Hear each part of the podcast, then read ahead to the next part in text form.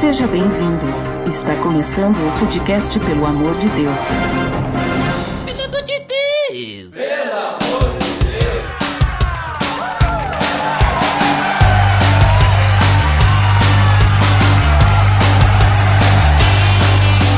Tá no ar! Podcast, pelo amor de Deus, eu sou Ed The Drummer e hoje estamos aqui reunidos para mais um episódio do nosso crossover, o crossover fantástico, o crossover mítico, sensacionalístico, um crossover cosmo peripatético, como diria nosso nobre amigo Mael Spinelli lá do Spiacast. Fala aí, Mael. E aí, gente, estamos de volta aqui com presenças ilustríssimas, olha. Olha, muito bem. Eu não estou me incluindo porque eu sou uma pessoa que tem muito orgulho de ser humilde.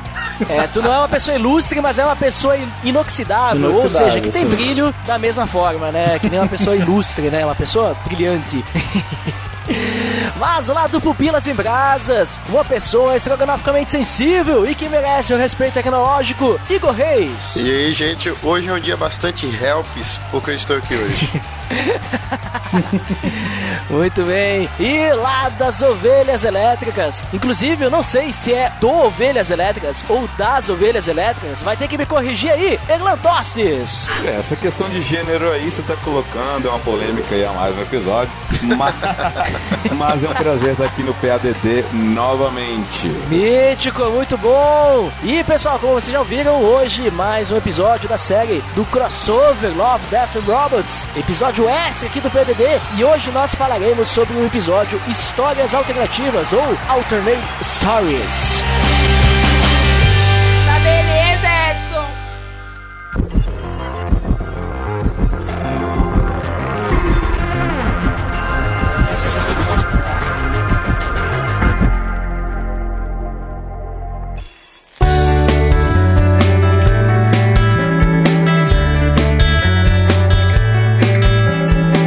Bem, pessoal. Então, como comentado, hoje episódio sobre histórias alternativas, né? Ou do inglês Alternate Stories, né? Se a minha pronúncia estiver correta, do nosso lindo, querido e magnífico crossover sobre Love, Death Robots que estamos fazendo aí com o pessoal dos Piacast, Pupilas em Brasas e Ovelhas Elétricas. Então, antes de tudo, Mael Spinelli, traga-nos uma sinopse aí desse episódio. Lembrando, galera, que, como em todos os episódios aí, temos spoilers, né? Se você não viu, corre lá e já assiste, né? Porque é rapidinho. É rapidinho, é poucos minutos esse aí, é menos de 10 minutos. Então, Mael, sinopse. Bem, essa sinopse aqui é a mais fácil de todas. E se tivesse uma máquina pra zoar toda a história com a frase e se? Acabou. É isso aí, muito bom.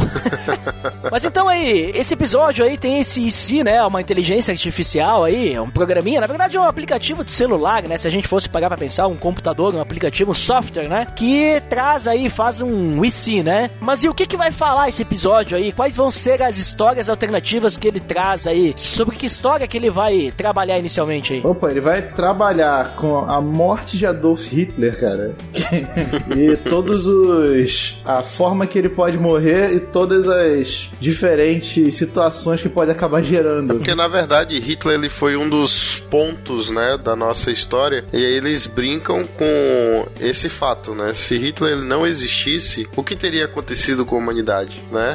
Mas assim, é, na questão ali, ele pega a morte de Hitler, porque Hitler morreu, né? Sim. Sim, Só que ele bota a morte de Hitler bem antes, né? Isso. Vários anos antes. vários anos Pra, antes. mos- digamos assim, ele não teria subido ao poder e tal e tudo mais, mas haveriam consequências da mesma forma, né? Sim. Uhum. Você vê que houve a primeira guerra, na primeira morte dele houve a primeira guerra e a segunda guerra, né? Tipo, não é só culpa dele, né? Vamos dizer assim, que houve duas guerras que foram causadas pela Alemanha, né? Ele foi um dos fatores, mas não foi o único fator. É, pra algumas das alternativas ali, né, Isso, pra algumas das alternativas. Mas aí, Igor, eu te pergunto, tem algumas mortes ali do Hitler que elas são meio nonsense ali, né? As histórias alternativas que são criadas são meio nonsense, né? Como, por exemplo, aquela da gelatina. O que, que tu achou dessas, dessas opções aí? Essas alternativas que o software mostrou pra gente aí? Eu achei que foi assim meio que falta de gastar neurônio, entendeu? Para criar alternativas. Ou então poderia ser poderia ficar muito muito monótono, né? Se ele tivesse morrido de formas diferentes, não cômicas, porque o episódio é cômico, o desenho é cômico, uhum. né? Diferente dos outros é traço de, vamos dizer assim, como se fosse aqueles desenhos infantis, né? Mas mesmo assim tem o, o visceral, né? Tem o nu, tem a nudez, como tem nos outros de love, né? A parte do love, que como já foi dito, né? Que não é love, é sexo, né? Que mostram nos outros, naquele momento que a carroça passa por cima dele mesmo e que fica a tripa dele para fora junto com aquelas salsichas, ou então quando ele faz sexo com aquelas com aquelas prostitutas que vieram de outra dimensão, não sei o que. Elas são prostitutas vienenses. Isso. Aí faz as, elas fazem a suástica com a perna. Não sei se vocês perceberam isso. Uhum. Muito engraçado. Né? Sabe que tu falou que elas vêm de outra dimensão, né? Sabe de onde é que elas vêm? Através do quê? De uma fenda uma temporal. pam, pam, pam, pam.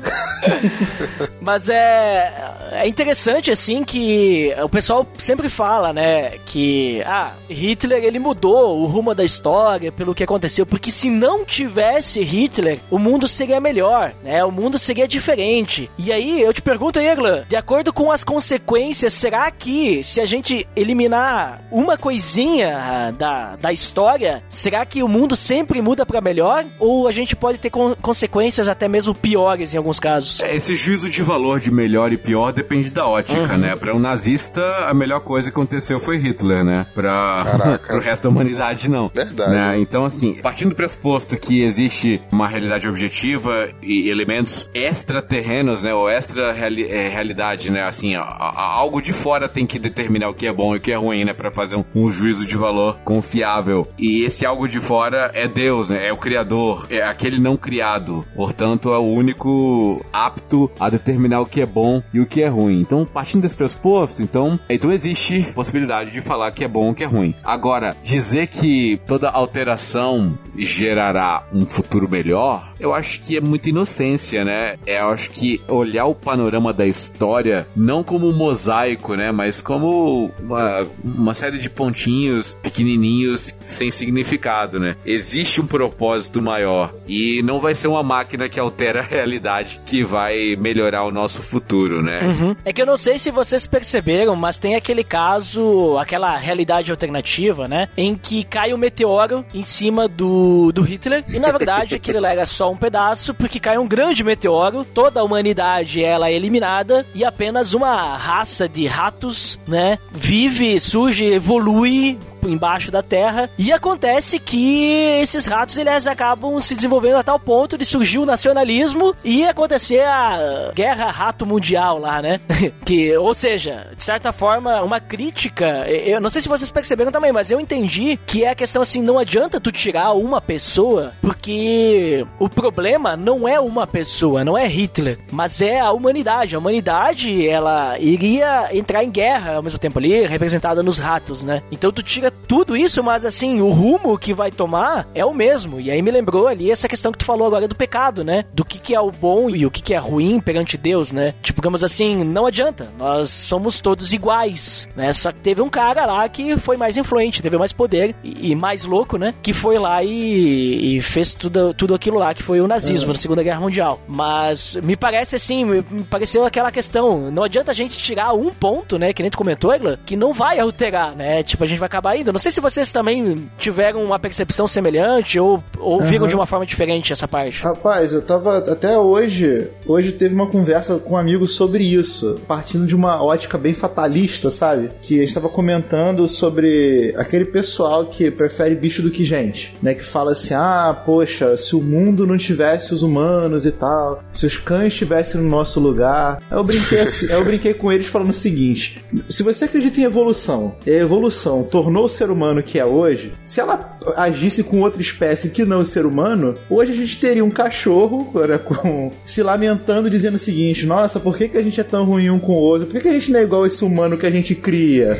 é fazendo uma piada né, com, a situação, com a situação, dizendo exatamente isso: de cara, eu acho que não mudaria muito, não. Se fosse eles no nosso lugar, eles estariam fazendo a mesma besteira, porque eles deveriam ter aprendido da mesma forma que a gente. Então, é, falando sobre essa ótica bem fatalista da brincadeira, né? De olha, tem muito jeito não. É, quando a gente parte né, pra questão bíblica, né? Realmente, cara, o pecado afetou a gente de uma forma tão grande que assim, é, eu poderia falar assim: ah, se não fosse Hitler, sei lá, sei lá seria Geraldo, seria Arthur, seria é, pô, Ivan, entendeu? Ia, ia acontecer alguma coisa. Por mais que não. Ah, não surgiu exatamente como o nacionalsocialismo lá da Alemanha. Mas, sei lá, surgisse um. um, um sei lá, um, um, imperialismo brasileiro, sei lá, com, com vertente já, pô, na guerra da Cisplatina que daria o mesmo efeito, faria o mundo ter tanta calamidade uhum. quanto. Entendeu? Mas é, eu gosto, eu gosto dessa, dessa premissa do, do IC, do episódio, que ela, ela faz você pensar nessa ideia do que do tirar, tentar tirar uma lição daquilo, mas ao mesmo tempo você tem que pensar assim, cara, eu só tirei uma lição porque aconteceu, não pelo que não aconteceu. Entende? Entendi, uhum. interessante. E a gente vê que não é só uma pessoa, né? Não foi só por causa do Hitler, né? Foi por causa de, um, de uma conjectura. Vamos, se vocês me permitirem, eu queria usar como exemplo a nossa situação atual. O Batman, ele criou o Coringa e o Coringa ele criou o Batman. Eu já tive essa, até essa discussão no grupo do Pupilas, né? A ditadura militar criou Fernando Henrique Cardoso, José Serra, Luiz Inácio Lula da Silva, né? Dilma Rousseff. Luiz Inácio Lula da Silva e Dilma Rousseff criou Bolsonaro. Uhum. E Bolsonaro, ele pode criar outra pessoa que é, seria o seu antagonista, vamos dizer assim, né? Eu acho que é como se fosse um contraponto, né? De situações em que uma situação cria outra situação. Se não fosse Hitler, poderia ser, como o Mael falou, né? Ser outra pessoa na Alemanha ou até o pessoal lá da Rússia se adiantasse e a Rússia fizesse alguma coisa, vamos dizer assim. Ou então, como é o nome do primeiro-ministro britânico, sei lá, como é o nome dele? Da época. É o Churchill. O Churchill. É, vai que, sei lá, o Churchill faz alguma coisa também e aí cria alguma guerra contra algum outro lugar e a gente sai mais preju sairia mais prejudicado do que o mundo saiu prejudicado com a Segunda Guerra Mundial. Então a gente não tem como saber o que se seria pior ou se seria melhor. Fugindo um pouco do assunto do episódio, mas um, um jogo que tratou isso, o Assassin's Creed 3, ele teve uma DLC chamada A Tirania do Rei Washington, hum. em que eles fazem um IC, o George Washington, ao invés de ter libertado dos Estados Unidos da Inglaterra, ele tivesse se tornado ditador dos Estados Unidos. Nossa. E o contraponto dele é o personagem principal, que ele é um indígena. Como se, com isso que você falou, sabe? De um criar o outro. Então, assim, é, ah, naquela realidade alternativa não surgiu né, a América republicana, surgiu uma América ditatorial. Mas dentro daquela América ditatorial surgiu alguém que, que vai contra esse mesmo princípio. É, é legal, sabe? Do, lembrar dessa, desse evento. É, já que você tocou aí na cultura pop, também tem. Tem não, né? Nós teremos futuramente a série da Marvel chamada What If, né? Uhum. E se, né? E se a Capitã Marvel fosse a Feiticeira Escarlate, vamos dizer assim, ou o Pantera Negra fosse aquele o eu não lembro se era irmão ou tipo o, o outro cara, né? O, o Killmonger. O Apollo Creed. Killmonger, Killmonger. Isso, pronto. Se fosse ele o Pantera Negra, porque ele por um tempo se torna Pantera Negra. Então, eu acho que são universos paralelos e eu gosto muito de brincar com isso, né? Se tivesse acontecido isso, o que que. Como é que seria o, o no caso aqui, o universo Marvel, né? Se seria um lugar bom ou um lugar ruim de se viver. E, e é isso que me fascina nesse episódio, né? A gente vê um desenho bastante caricato. Você vê a, a cabeça deles é uma bola uhum. certinha, né? Pelo menos do Hitler. E você vê assim que parecem desenhos infantis, né? Que parece algo que foi feito por criança, mas que nos traz uma mensagem não infantil, né? Uhum. É isso que me fascina nesse episódio. Uhum. E qual seria essa mensagem aí, Igor, que tu percebe? Uma mensagem principal, assim, que tu vê de, entre tudo que a gente já comentou ali? Tem alguma, algum ponto principal que tu percebe? Sem a gente falar de cosmovisão cristã aqui nesse momento, tá? Só, digamos assim, o que talvez o próprio episódio passa e o que, que tu percebe? O que passa pra mim é que vai acontecer de qualquer jeito, né? Pode ser agora. Você vê assim, tipo, a- os moluscos, eles conquistaram a Lua no ano 2 milhão, não sei o que, não sei o que pra frente, né? Tipo, vai chegar até a Lua. Independente de quando for, alguém vai conseguir chegar até a Lua. Então, o objetivo vai ser alcançado, independente de quem seja e quando seja. Quando for, né? Uhum. E pra ti, Glan? É, eu, eu queria retomar a fala do, do Igor quanto aos elementos da cultura pop, né, que já abordaram esse tipo de, de perspectiva de que existem universos é, alternativos e o que aconteceria se tal coisa fosse diferente, né? Então, por exemplo, Philip K. Dick escreve na sua obra O Homem do Castelo Alto um universo que mostra o que aconteceria se Sim. a Alemanha nazista tivesse ganhado a Segunda Guerra. Então há ali uma dominação do mundo, o mundo, o mundo é partido entre alemães e japoneses, né? E, e as pessoas né, do, do eixo. E, por exemplo, os Estados Unidos está dividido entre Estados Unidos Oriental e Ocidental. E uma, uma é da Alemanha, o outro é do, é do Japão, e tem uma terra sem lei lá no meio e tal. E aí o Hitler ele fica obcecado é, em querer filmes que magicamente estão no mundo, na- naquele universo, que mostram o que aconteceria se a Alemanha tivesse perdido. Então, filmes da nossa realidade. Então, é, é muito interessante. E tem uma série já, né? Acho que é da Amazon Prime. Muito boa, muito boa. Eu, como colecionador de quadrinhos da Marvel, tenho várias e várias edições dessas, dos contos do Vigia, né? De como ele mostra o que aconteceria se, por exemplo, o Sibionte tomasse o corpo do Homem-Aranha, o que aconteceria se o Thor não fosse digno do, de levantar o Mjolnir. Então, assim, várias e várias coisas. E ele vai mostrando esses universos. Na DC existe a figura dos Elseworlds, né? O- o- os mundos em que Sim. coisas ocorrem elementos diferentemente da Terra padrão, né? E, por exemplo, o que aconteceria se o foguete do Superman caísse na União Soviética, né? E o Superman fosse comunista. E É, entre a foice e o martelo. entre a foice e o né? Isso, martelo, a né? Red Sun. É muito É, bom. The Red Sun, né? É. A gente tem um Pupilas gravado sobre isso, que é o Pupilas em Brasas número 39. Olha ali então, ó, link no post.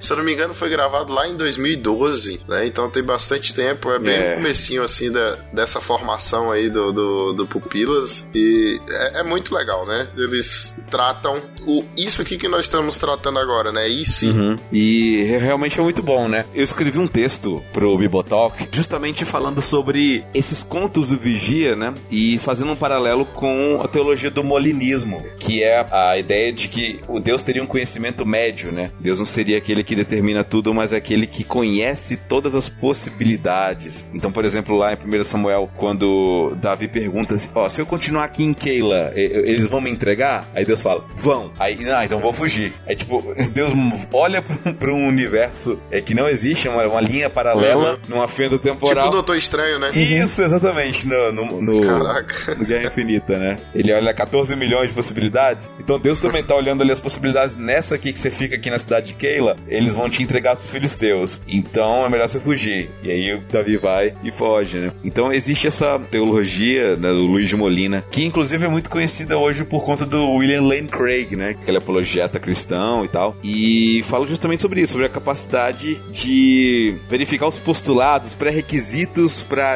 para ação, né? Então ele vê todas as possibilidades e vai construindo o seu plano de acordo com os universos possíveis, né? Eu acho um pouco um pouco viajado, mas é uma, é uma terceira via interessante, né, para essa discussão de calvinismo, arminianismo, por exemplo. Legal. E pra ti, Mael, tu vê alguma mensagem principal aí que esse episódio passa? Ou ele não tem mensagem nenhuma pra ti? Assim como a gente tava falando, eu vou no mesmo do Igor deles, que a gente, como é, é, consumidores né, dessa cultura pop, a gente já tá acostumado a ver esses diversos diversas visões né, dos universos paralelos, dessas essas coisas se, se interligando e modificando e chegando ao objetivo de outra forma. Rapaz, eu eu vou dizer que eu só faço minhas palavras deles, porque além de ser uma parada muito legal da gente parar pra pensar de vez em quando, né? É um, é um bom exercício. Ela, ela me corrija se eu estiver falando a palavra errada. É um bom exercício filosófico da gente Perfeito. fazer o e se, mas eu- volto, eu só volto naquela história, né, minha, que eu falo que é minha. Que é, é legal a gente fazer exercício filosófico, mas a gente só aprende pelo que aconteceu, não pelo exercício filosófico. Ele é só, na verdade, ele tá só expandindo nosso, nossa gama de conhecimento, mas o fato que a gente aprendeu tá lá. A base vem, né, do que efetivamente já aconteceu.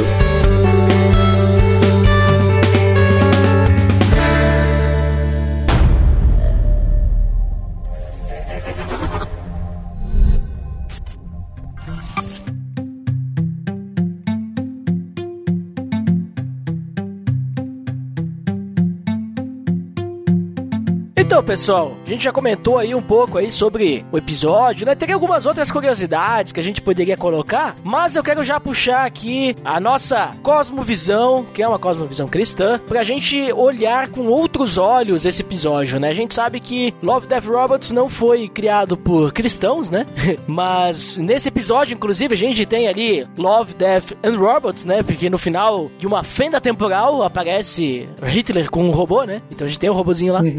Mas vamos analisar com outro óculos, né, esse, esse episódio. Quando a gente olha ali em Alternate Stories, ali, histórias alternativas, a gente percebe, ok, não é, isso não aconteceu de verdade, é uma simulação, né, uma, uma história sendo contada, um exercício de, de reflexão, mas a gente percebe que pequenos detalhes mudam o rumo da história, né? Só que muitas vezes, apesar de mudar, as coisas acabam acontecendo, né? Que nem vocês falaram, as pessoas acabam, as pessoas não, né, os moluscos também acabavam chegando na Lua, acabava acontecendo guerras, acabava acontecendo muitas coisas, né, que aconteceram também na história original. E quando a gente olha para a Bíblia, a gente enxerga também algumas coisas acontecendo e muitas vezes a mão de Deus trabalhando ali, né? A gente pode enxergar Deus de uma certa forma como soberano, né? Ele é o criador de tudo e ele é soberano no sentido de que uma vez que ele fez algumas promessas para nós, né, para a humanidade, ele vai fazer de tudo para cumprir aquilo. Ou seja, parece que o rumo da história já tá escrito. Se não for de um jeito, vai de outro, né? Que situações assim que vocês analisam que talvez pudesse ter mudado e talvez o rumo do plano da salvação pudesse ter sido diferente, né? Vocês veem algum, algumas questões assim que daqui a pouco, bah, se isso não tivesse acontecido, não teria se cumprido a vinda do Messias, por exemplo. Vocês percebem alguns pontos assim na, na, na história bíblica, só pra gente fazer agora um, uma análise assim, quando a gente olha pra nossa história da salvação, né? E vê como que Deus foi soberano. Ou daqui a pouco Deus não foi soberano e a história simplesmente aconteceu da forma como aconteceu. Como é que vocês veem isso? Eu falo assim, sobre a soberania de Deus, eu tenho uma, um exemplo que uma vez me perguntaram que eu gosto de citar, que é a questão da gravidade. A gente sabe, né, fisicamente não existe antigravidade, existe apenas gravidade. Então, a gravidade é o que sustenta a órbita dos planetas. Então, quando você fala assim, quando você salta, você não está se opondo à gravidade, você está provando que ela existe. Quando você levanta voo, você não está se opondo à gravidade, você está provando que ela existe. Quando você entra em órbita no estado de microgravidade, você continua não se opondo à gravidade. Você simplesmente está provando que ela existe. Na questão de soberania, eu gosto de fazer esse paralelo com a gravidade. A gente tem a, a nossa ideia de nós estamos seguindo livremente né, os nossos atos, mas isso não anula a soberania de Deus. Isso apenas confirma ela, mostrando que tudo que ele faz é bom, justo e agradável. E assim, e fazendo, começando logo com a brincadeira de ah, uma coisa que se não houvesse, a gente não teria obra da salvação. A gente poderia começar pelo básico. Se não houvesse Satanás, quem é que ia falar para Adão e Eva que eles não morreriam se eles comeriam o fruto? Começando pelo básico. Uhum. Né? Se não houvesse a serpente. Uhum. Mas eu digo assim, por exemplo, na questão da soberania de Deus. Tu percebe então que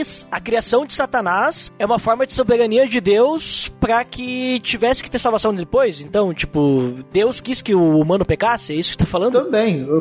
É uma coisa que, assim, é, é o tipo de coisa que eu não posso inferir palavras que, que não estão na Bíblia. É, que eu quero dizer assim, ó, nesse momento aqui, eu tô comentando, por exemplo, vou dar um exemplo para vocês, né? Como que a gente percebe a soberania de Deus para que o plano da salvação pudesse acontecer. Porque o plano da salvação, ele começa quando Deus, o, quando eu digo assim, o plano da salvação, a vinda do Messias e tal, quando o homem peca, né? E ele diz lá, ele, Deus ele faz a promessa de que de Eva viria a salvação, né? Que viria Jesus, que ele pisaria na cabeça da serpente e tudo mais. E aí a gente tem, por exemplo, um momento da história de Israel, lá em, a gente lê lá em 2 Samuel, que deu uns problemas lá, né? No, no meio da família real, né? O que acontece? Nós tinha uma mulher lá chamada Atalaia, que tinha um filho chamado Acasias, e Jeú, um cara lá, matou Acasias. E o que acontece? A Atalaia, ela ficou muito furiosa com isso isso, né? Porque mataram seu filho. E ela mandou exterminar toda a família real, né? E ela queria então assumir o poder de Judá. Só que Deus ele fez diversas promessas. Ele disse que o Messias viria da descendência de Davi. Tem até as alianças, né? Ele disse que o cetro jamais sairia da linhagem de Judá.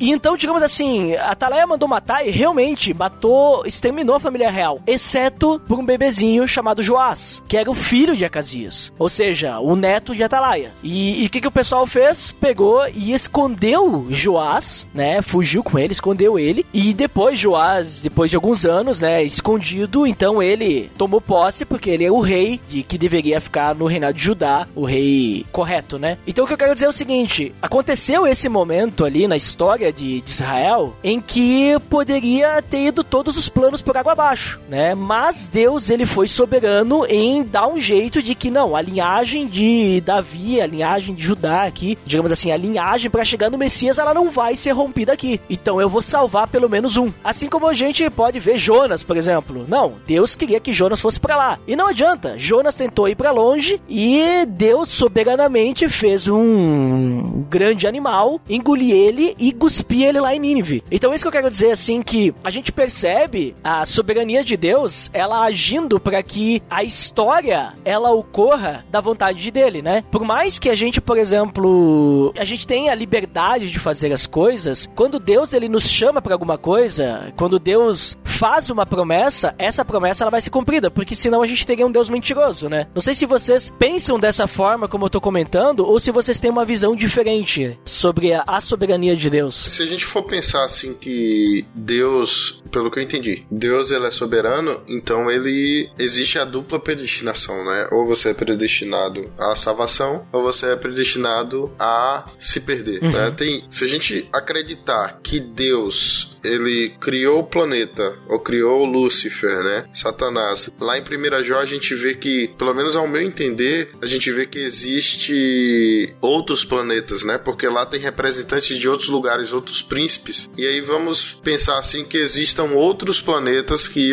existem seres que não caíram em pecado. Então, por que que Deus, ele criou esse planeta já falando assim, ah, essa aqui, a Terra aqui, eu vou criar Lúcifer, que ele vai ser um start para fazer com que aquelas pessoas pequem, para que eles precisem de mim, para que eles possam ser salvos por mim, né? Eu vou fazer o sacrifício, eles vão ser salvos por mim, e aí eles vão me adorar por causa disso. E os outros planetas vão ver a minha, como eu sou uma pessoa boa, e todos os outros vão se submeter a mim. Existem pessoas que acreditam nisso, né? E eu, tipo, cada um acredita no, no que quer ou no que acha que tá certo. Mas, ao meu ver, na visão de Igor, né? Eu acredito que Deus ele, ah, deixaria de ser soberano e se tornaria um tirano. Porque ele criaria o planeta é para pecar. Vocês estão entendendo meu ponto de vista? Sim, sim. Porque eu acho que o que eu falei aqui foi, foi contra o que o, o, o Mael tava querendo dizer, Uhum. se eu entendi dessa forma, né? Não, eu falei, eu inferi, eu inferi um, um termo, entendeu? De. Que é inclusive termo de discussão teológica que eu não entraria. É, eu acho que eu até já cheguei a falar. é, eu acho que não sei se foi num PADD mesmo, ou se foi no particular com o Ed, por exemplo, que por mais que eu, como reformado, entenda da doutrina da predestinação, eu não gosto da palavra pré nela. Porque pra mim dá um aspecto temporal de Deus. Uhum. Entendeu? Eu não vejo Deus preso no tempo. Então, eu vejo um Deus que é eterno. Atemporal. Então, eu falo de uma situação. É uma situação que eu falo que chega a ser complicada de brincar, de falar assim, é que quando Deus te escolhe hoje, ele te escolhe desde a fundação do mundo. Por quê? Porque ele é eterno, você não. Sim. Então, na sua visão, na sua visão temporal, você entende que você foi predestinado. Só que tentando fazer um paralelo com a visão de Deus que é atemporal, não, ele te escolheu agora. Pela graça soberana dele. Eu inferi a questão do, desse, do Satanás, né? Eu falo que foi o. Eu tava conversando, né? A gente, na época de seminário, fez uma, um exercício mental sobre se parasse uma nave espacial aqui, conhecesse a nossa cultura, quando lessem a Bíblia, falasse: Ué, peraí, vocês traíram Deus? A gente não. Por que, que vocês fizeram isso? A gente é muito mais evoluído que vocês por causa disso. E a gente ficava nessa discussão, né? O que fazer diante disso? Falar assim, rapaz, é, no- nosso problema foi tão grande que a gente acabou causando a morte do nosso Deus e a, a gente agora é extremamente pecador. Agora, esses caras aqui não são. E aí, que que eu, eu não posso falar de Jesus pra eles? Porque Jesus não veio pra eles, veio pra mim. Isso. Né? É o tipo de. a gente fala, é uma brincadeira, né, com, com o termo, que assim, é. Normalmente eu falo que é só uma discussão sadia e mais engraçada do que do que efetivamente uma questão doutrinária isso. Mas ela é ela é boa pra gente exercitar um pouco a nossa mente e tentar quebrar alguns excessos que a gente tem na mesmo nas nossas doutrinas, de tentar ver por outros olhos e pensar até de uma forma mais abrangente. E no final é que a gente chega naquela conclusão, né, cara? A gente não consegue explicar Deus perfeitamente. Então todas as vezes que é, toda vez que a gente tentar aferir alguma coisa a Deus que ele não revelou ou que nós não conhecemos dele, a gente tá só botando uma perspectiva humana que a gente sabe que ele não tem. Uhum. Que ele, é, ele é diferente de nós, né? Tentar encaixar Deus dentro do nosso entendimento, né? Uhum, sim. Tem um teólogo reformado que eu gosto muito, que é o Berkoff, Luiz Berkoff, e na teologia sistemática dele, no capítulo sobre providência, ele vai abordar essa parada sobre a- a- assim, essas classificações a respeito da soberania de Deus, né? Então, uma coisa que eu gosto dele, e eu não sendo reformado, né, eu não, não tendo esse viés calvinista, mas eu concordando com o calvinista, ele vai dividir a providência entre três, três substâncias ou três etapas. Etapas não é muito legal, que da, da ideia de continuidade, mas é, é três partes, digamos assim, né? Que é a primeira preservação, que é a doutrina que Deus mantém a existência, a natureza e as forças de tudo que ele criou, de toda a sua criação. Então é a certeza de que nunca vai vir um meteoro e destruir a vida na Terra, porque sim, Deus tá, tá providenciando, né? Deus tá mantendo a sua criação. Nunca a gravidade vai eh, deixar de existir, ou nunca, entendeu? As forças fundamentais vão se colapsar porque sim, né? Mas Deus tá cuidando da sua criação. A gente pode ter certeza disso. A segunda parte é a concorrência, né? Que Deus trabalha em todos os atos de todas as criaturas, então nunca nada ocorre independente de Deus. E aí ele vai lidar com a liberdade no sentido pleno, não no sentido estrito, né? No sentido de ausência de impedimentos para a realização de um ato. Então todo ser é- é livre nesse sentido, mas nunca independente de Deus, nunca nada ocorre fora de Deus. E o terceiro é o governo, né? A doutrina de que Deus trabalha para cumprir os seus propósitos. Então, o Berkoff nesse sentido, ele fala sobre a providência, ou seja, Deus provê circunstâncias, provê eventos, provê meios para que o seu plano se cumpra. No final, é como se fosse um rio onde todas as moléculas de água estão indo para lá e para cá, mas no final todas vão cair no mesmo lugar. Todas vão desembocar, né, no plano de Deus. Nesse sentido, quando a gente pergunta assim, o que que a, a seria, a- alteraria, o que poderia ser alterado para que o plano da salvação não ocorresse? Na verdade, a única possibilidade seria Deus não ser Deus, porque Deus sendo Deus, tudo ocorre como ele quer. Sim. E o plano da salvação dele é perfeito porque foi ele que fez, né? Não há margem para erro, não há margem para algo estar fora de Deus. Deus é tudo em todo, Cristo é tudo em todos, né? Nele nós nos movemos e existimos. Então, eu acho que dá pra gente entrar em acordo mesmo com divergências teológicas, soteriológicas e tal, mas a gente entra em acordo sabendo que Deus é soberano e a sua providência nos mantém.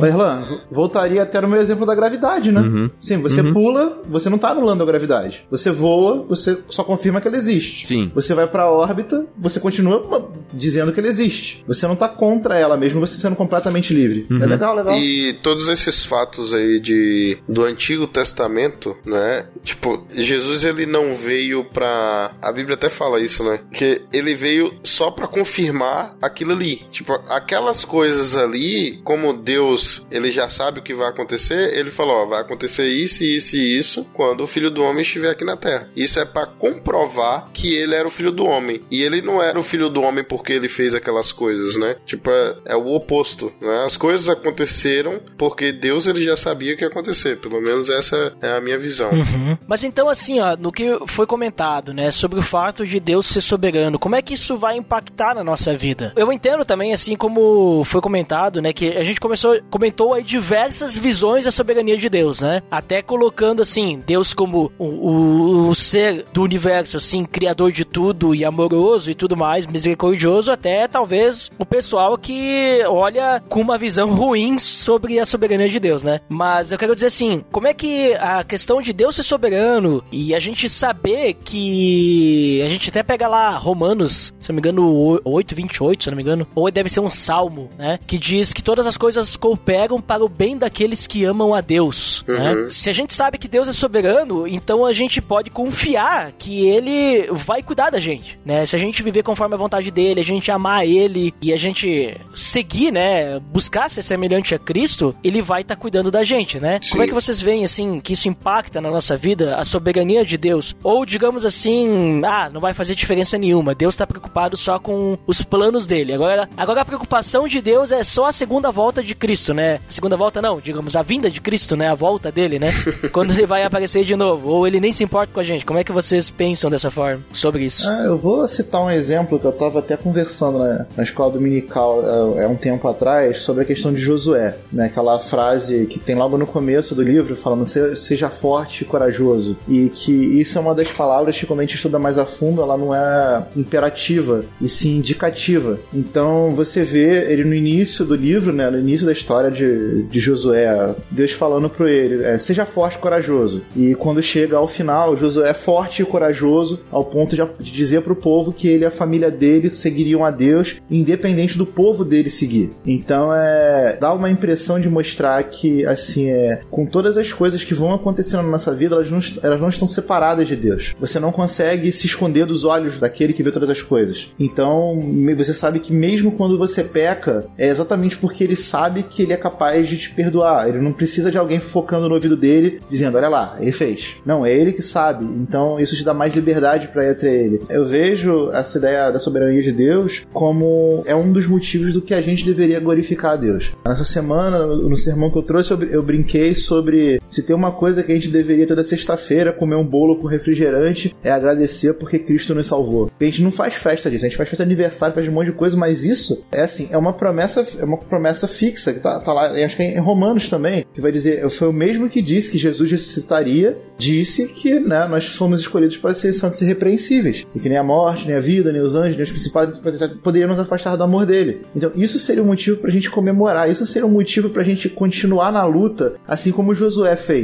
Diferentemente até de algumas visões que acabam vendo isso como um motivo de acomodação. Eu falo que não, agora é que eu devo lutar de verdade, porque a, a indicação que ele me deu é que eu vou ser forte e corajoso. Então, assim, ao final da minha luta, eu posso dizer, ou como Josué, que independente né, do, do povo se corromper, eu não vou me corromper, ou como diz Paulo no final da vida dele, né, que venci o combate, terminei a carreira e guardei a fé. Pra mim fica muito mais uma questão de é uma questão de glória pra Deus da nossa parte, de olhar pra todo essa, esse poder dele e ver como muito mais uma forma de um pai amoroso acolhendo o seu filho e ensinando ele no caminho da forma correta. E como o Erlan falou, só se ele não fosse Deus isso não daria certo. E pra ti, Eglan, como é que tu vê essa questão? Como é que é o impacto na nossa vida? Eu acho que hum, saber que Deus é soberano impacta não na vida, mas impacta a vida. É porque a gente tem a certeza de um cuidado de alguém que não vai falhar. E quando a gente passa por essa experiência, né? Não é só experiência cognitiva, é uma experiência relacional. É quando a gente conhece alguém incapaz de nos abandonar, incapaz de, de falhar, incapaz de, de fazer algo propositadamente para nos prejudicar, mas pelo contrário, faz com que todas as coisas cooperem para o bem daqueles que o amam. Isso muda vidas, isso define vidas, isso transforma e não apenas isso gera vidas, né? Porque vivendo num mundo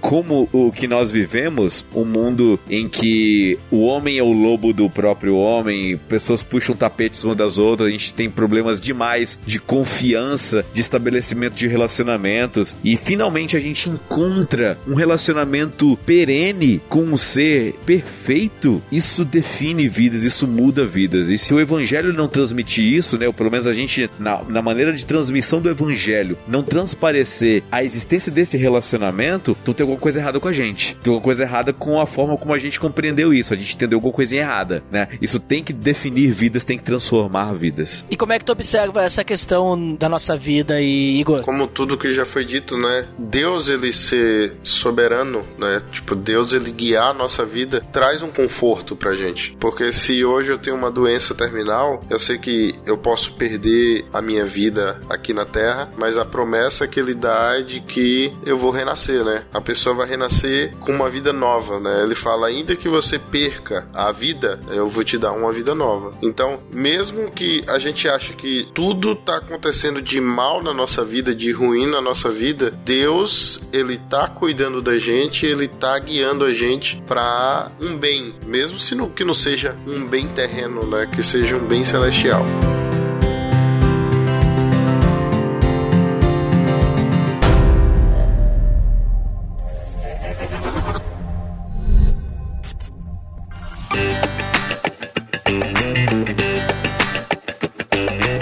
Então, pessoal, vamos fazer uma brincadeirinha aqui do IC, né? Vamos puxar aqui algumas ideias aí bíblicas, só pra gente brincar um pouco de histórias alternativas. Vamos fazer aqui o, o aplicativo, o software Histórias Alternativas Gospel, né? Bíblico. É o Histórias Alternativas lá da Escola Bíblica Dominical do, do Mael lá. Verdade. Eu vou puxar aqui algumas, uh, só pra, só pra gente brincar um pouquinho, tá? Pra gente dar uma, uma relaxada aí, né? Na conversa aí que a gente teve sobre algumas ideias, como por exemplo, mas e se Adão e Eva não tivessem pecado? O que, que teria acontecido? Talvez, provavelmente não teria queda, né? Obviamente, não teria pecado, mas a gente seria uma raça humana superior? Como é que seria? Rapaz, eu vou usar aqui mais um, um termo de cultura pop da RPG Vampiro à Máscara, entendeu? E dizer que pra eles o pecado original não foi cometido por Adão e Eva, mas por Caim. Então eu posso fazer a brincadeira. Se Adão e Eva não tivesse pecado, Caim teria feito. Poderia, né? Aham. É, e isso aí tira a culpa de Adão e Eva, né? No caso. Aí o pecado teria entrado por outro, então, Porque né? qualquer um de nós poderia ter entrado por outra pessoa em, em outra ocasião. E aí, depois disso, a humanidade se perderia. Eu acredito assim que se Adão e Eva não tivessem pecado e ninguém mais tivesse pecado, como eu falei que eu acredito que em outros planetas existem seres, talvez também feitos em e semelhança de Deus, né? Sem pecado, eu acho que a gente seria um planeta desse. Ou então a gente vai ser, a gente seria como a gente vai ser depois que a Terra for renovada, né? Depois lá, tipo, o finalzinho aí de Apocalipse, em que Jesus ele mora com a gente aqui na Terra. Então a gente chegaria na Lua em que ano? Vocês. No, No ano outro dia, né? Ah, a, gente, a gente não sabe se Adão e Eva visitou a Lua. No né? ano 3, porque a gente é pela fé.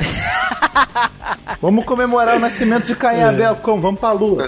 Ô, Erlan, vou puxar outra pra ti aí, ó. Se Noé não existisse, né? Tipo, beleza, teve o pecado, aí chegou lá, naquele momento, Deus quer destruir tudo com o dilúvio e ele não achou nenhum justo, né? Ou seja, ia vir o dilúvio. O que, que tu acha que ia, que ia acontecer aí? Eu acho que aí ia começar as filmagens de Waterworld, né? é o Kevin Costner, o novo Noé, né, cara? Ah.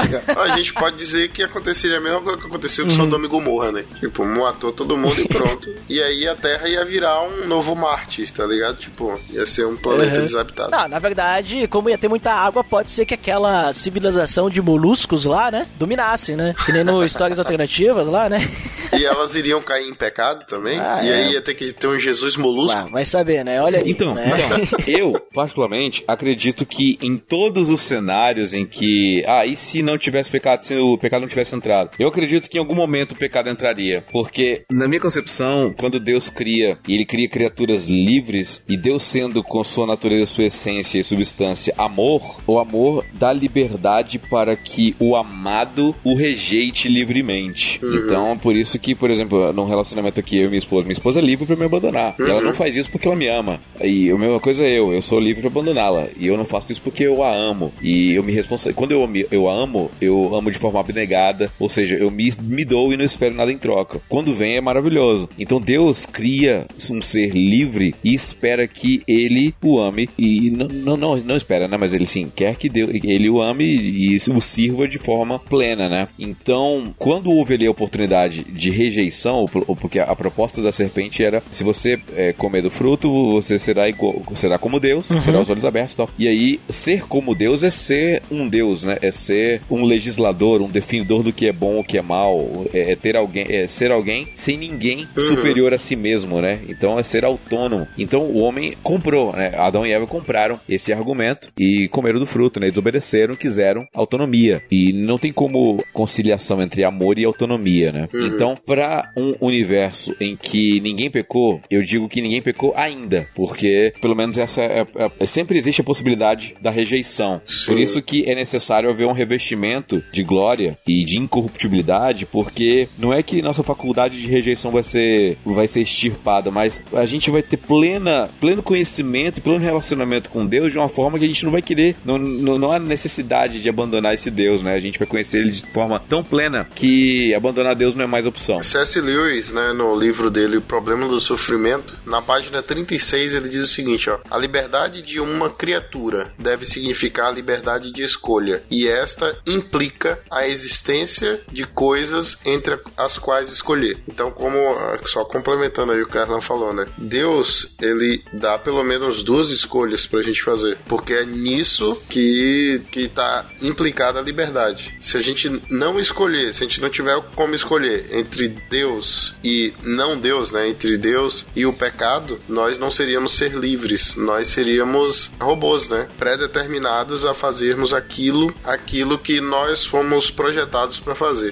Então, sempre haverá, digamos assim, né, Deus restituiu toda a terra ou então não pecou, né, como Marlon falou, mas sempre haveria uma árvore ali, vamos dizer, né, tipo a árvore do conhecimento do bem e do mal, uma forma de escolher entre servir a Deus e não servir, porque nisso implica o amor de Deus para conosco. Sabe que tem essa questão ali que tu falou agora sobre ser robô e tal, né? Sim. Tava pensando agora porque eu, eu penso assim que a criação, de toda a criação, apenas o homem pecou, né? Por exemplo, os animais, eles não pecaram, eles... E quando eu falo em pecar, pecado é tudo que é não fazer a vontade de Deus. Ou seja, o homem foi colocado diante de Deus e Deus disse, olha, não coma dessa árvore ali e tal. Ele foi lá e comeu, desobedeceu a Deus, então ele desobedeceu, né? O pecado é errar o alvo, desobediência. Sim. Agora, o resto da criação, os animais, as plantas, por exemplo, as plantas foram criadas com um propósito X. Elas continuam cumprindo esse propósito. Os animais foram criados, né, para viver ali e tal. Eles continuam vivendo esse propósito. Então eles não têm o pecado, né? Só que tem um grande diferencial. Por que, que os animais não pecaram e o homem foi o único que pecou? Porque o homem, ele foi o único criado à imagem e semelhança de Deus. Isso. O homem foi o único criado com a possibilidade, digamos assim, ele foi criado relacional, racional, ele pode escolher. Agora, o resto da criação, ela não escolhe. É, O resto da criação, eles sempre vão viver pra glória de Deus, sempre vão. Então, assim, eu não vejo assim como talvez robotizado, porque eles têm liberdade, o resto da criação, pra viver da forma como quiser. Só que a forma como quiser é aquilo que Deus, digamos assim, criou. Olha, tu é desse jeito, tu vive assim e é isso que tu tem, e é isso que tem para hoje, né? Agora o homem não, o homem ele foi criado superior ao resto da criação, né? Tanto que quando Deus cria o homem, ele diz assim, olha, eu, eu te criei para que tu domine sobre todo o resto da criação, né? Tem até aquela ideia, né, que eu interpreto dessa forma, acho uma interpretação bem legal, que o fato de Deus dizer para que o homem desse nome a tudo que existia, né, a todo o resto da criação, é, tem aquela ideia ah, judaica, judaica não, é, dos hebreus, né, porque nem tinha judeus ainda, né? Não, já tinha os judeus, na verdade. Mas teve aquela ideia de que quando tu dá o nome pra algo, tu meio que tu é dono daquilo, né? Então, na- no sentido assim que, olha, é, tu é superior à criação. Eu tô Sim. te dando a criação. Cuida dela pra mim. né? Cuida do jardim pra mim. Essa era a função do homem, cuidar do jardim, né? Então, eu não vejo assim. Eu, eu sempre pensei, eu sempre falei isso que tu falou, né, Igor? De ah, ser robô, né? E até, até alguns segundos atrás eu pensava assim. Mas aí eu pensando agora, quando tava falando, eu disse, calma, mas. Aí será que os animais, as plantas são robôs também, né? Instinto, né? É, tipo. Mas a gente pode- poderia entrar também fa- fa- fazendo aquela, aquele papo de teólogo bem filho da mãe, que dizer o seguinte, cara, até o nosso conceito de automação é pecaminoso. então, assim, é, o que a gente imagina e tenta criar como autômato, por assim dizer, entendeu? É totalmente diferente do que é um, eu botando bem entre muitas aspas, um autômato pra Deus. Entendeu? De falar assim, se a gente, como a gente tem esse nosso olhar crítico de querer ser Deus das coisas, de querer controlar as coisas de uma forma tão tirânica que vem do nosso pecado, é se a gente criasse uma árvore, por exemplo, ela sempre cresceria nas mesmas direções que a gente programou. Hum, é. Porque essa é a nossa ideia de automação. Que, é, essas coisas vão seguir assim. Aí, se você olhasse para uma árvore normal, normal, uma árvore natural, você ia falar, caramba, tá errada. E aí, realmente, seria um efeito do nosso pecado, a gente falando, pô, o criador fez coisa errada, não sabe fazer automação direito. É, mas aí quando a gente olha pra criação, a gente vê que ela é perfeita, né? A gente. Né? Sim. A gente que Aham. acha imperfeição na criação, é bem como tu disse, Mael, a gente que acha E mesmo. né? dessa forma diferente, que, né?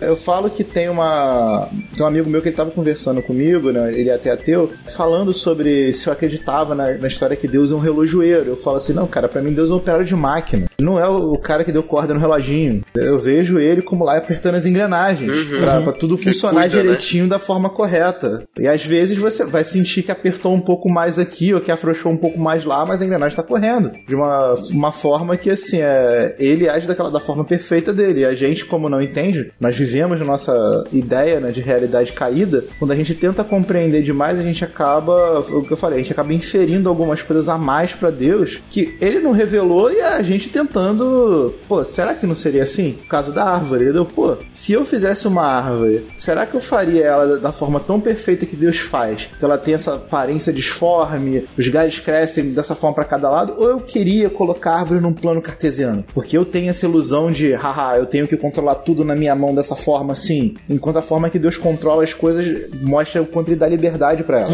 É interessante essa parada que vocês falaram sobre os animais, porque o ser humano, como tá à parte, ou pelo menos como é um tipo de criação diferente das demais, né? Tem a glória de Deus em si e tal, tem a, a imagem e semelhança de Deus. Os animais, eles nascem é como se tivesse um chip, saca? Você não precisa falar pra um gato miar, ele vai crescer, ele vai miar. Você não precisa falar pra um pro cachorro latir, nem pra quando ela entra no cio, ela não precisa de educação sexual, ela sabe o que fazer. Mas o ser humano, o ser humano é diferente porque ele precisa aprender a ser humano. E é uma perspectiva diferente, né? Não, não tem um chip de humano. Então, quando a gente se depara com uma realidade dessa, o evangelho talvez seria uma reumanização do ser. Então a gente pode. Sim. A gente pode, deix a gente pode deixar de ser animal, né? É, isso apresentaria que a gente deixou de ser humano em algum momento. Sim. Seria o pecado. Uhum. Sim.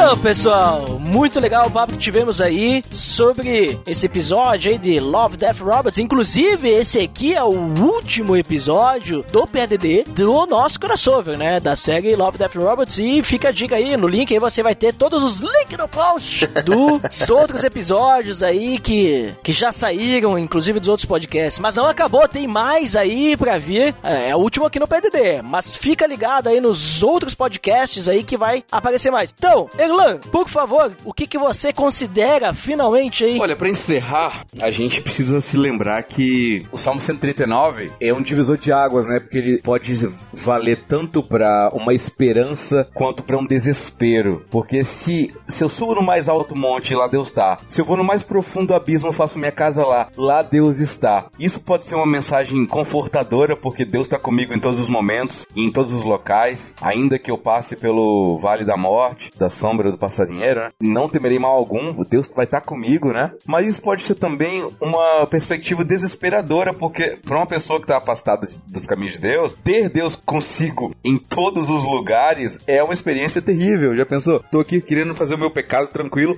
tá lá Deus comigo.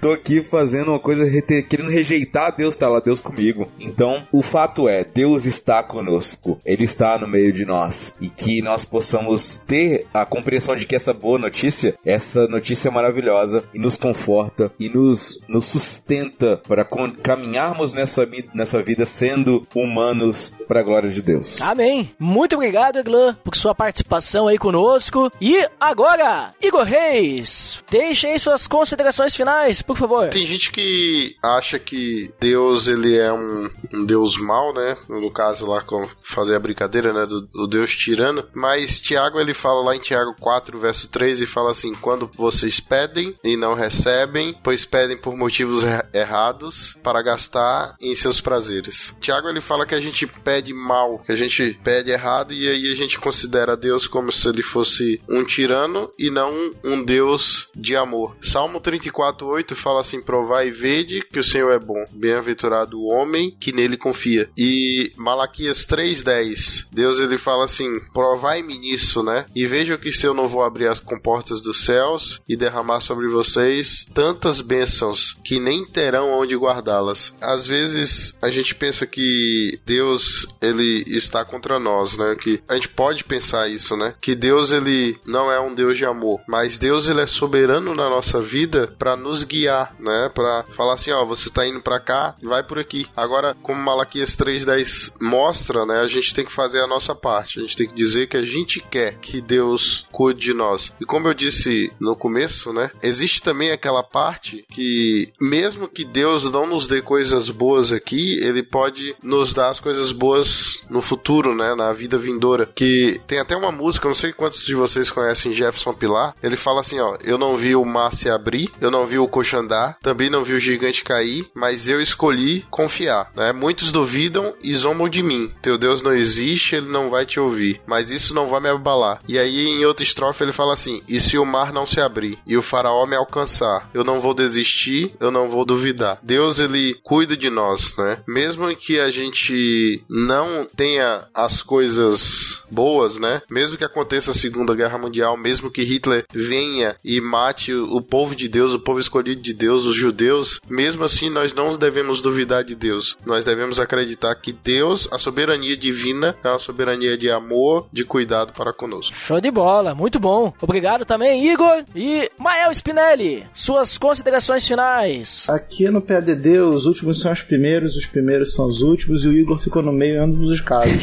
Pô, Igor, se deu mal, hein?